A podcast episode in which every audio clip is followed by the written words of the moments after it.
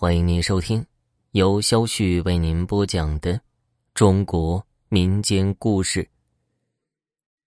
这件事发生在五年前，那个时候我还没自己开店，而是在南京路那边做发型师。大概是五月份左右，我租的房子到期了，新找的房子还有三五天才能腾出来，所以我就跟老板打了个招呼，想在店里凑合几天。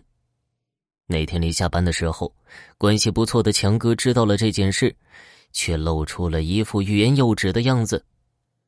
我看他那样，有点想不通。老板都同意，你又有什么意见呢？所以，我语气和言辞也有些不太好。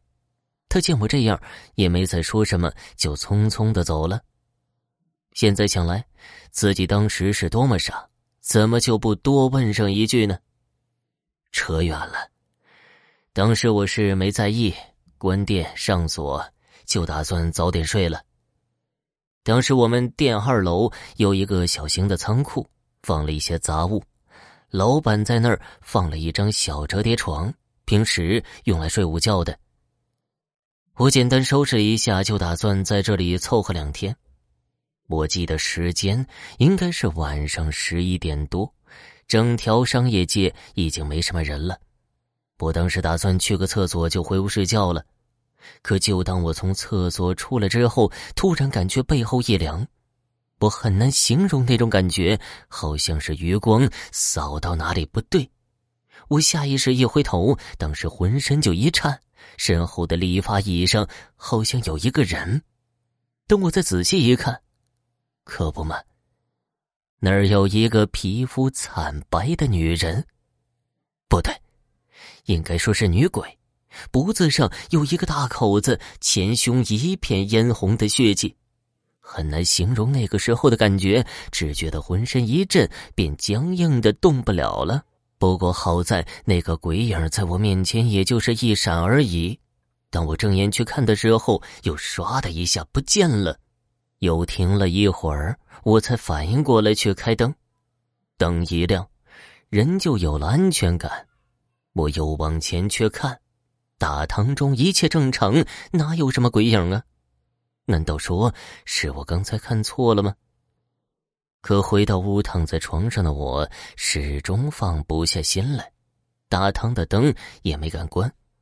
我感觉我没有看错，至少那种让人后背发冷的感觉不会错，那一定有什么。左想右想，我觉得强哥有些奇怪，他一定知道些什么。所以，第二天下班，我把他请到附近的一家小酒馆，反正我也不敢回去了。果然呢，我猜的没错。强哥昨天想提醒我的正是那女鬼的事儿。原来，他刚来店里的时候没钱，也想在店里住一段时间的。住了两天，就看到了那东西。但这种事情只要你一说，准得得罪老板，便一直没跟人说起过。也正是从他的口中，我得知了那女鬼的来龙去脉。这事儿。强哥也是从比他资历老的前辈那里听来的。好像是在七八年前的春节放假期间，店里只留下了一个人值班，值班的人好像叫杰尼。这家伙之所以会主动留下来加班，并不是体恤同事，而是因为在老家欠了些债，回去就会被人逼债，所以才不敢回去。可不回去，又怕家里人被骚扰。正一筹莫展之时，响起了推门声。杰尼回头一看，从门口走进了一个背着大挎包的女孩。要知道，这已经是大年三十的下午了，这个时候能来客人也是稀奇。杰尼心情正不好呢，可又不好往外推，只能应了两声，把人给拉进来。做发型师的都会跟客人聊天，杰尼心情再不好，也只能习惯性的应付两句。等洗完了头，那女孩顺手把包放在了前面的台子上。别说呀，那女孩还挺好聊的。没一会儿，就把自己从工作到家庭的情况都说了。杰尼一边嗯嗯的接着话，一边开始了自己的工作。就在这个时候，杰尼感觉有什么一晃，很快他就知道了是什么在不断吸引着他的视线，是钱。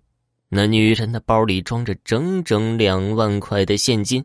那粉红色的票子不断刺激着这个缺钱缺到要疯的人，不知不觉，看的就有些呆了。还是在那女孩的提醒下，他才反应过来，女孩还在自顾自的说着。可因为金钱的刺激，杰尼真的疯了，他竟然把磨得锋利无比的剃刀打在了那女孩的脖子上，然后发生的事情可想而知了。鲜血刹那间就喷溅了出来，甚至都没有来得及哼一声，那女孩就死了。其实，当杰尼真的杀了人后，他也是惊慌害怕的，包括一想到能拿钱回家应付那些债主，很快也就冷静了下来。听到强哥讲到这儿，我真的是吓得够呛。我万万没想到，自己工作的理发店中竟然还出过这样的命案。强哥说：“这个案子当时还上了新闻，老板也弄得一年多都没开店。正因为如此，好不容易这事儿过去了几年，终于没人再提了，这店才又开了起来。因为老板也不容易，所以强哥之前遇到鬼的事情也就没敢声张。今天晚上我问起来，这才借着酒劲聊了起来。好了，听众朋友，本集播讲完毕。”感谢收听。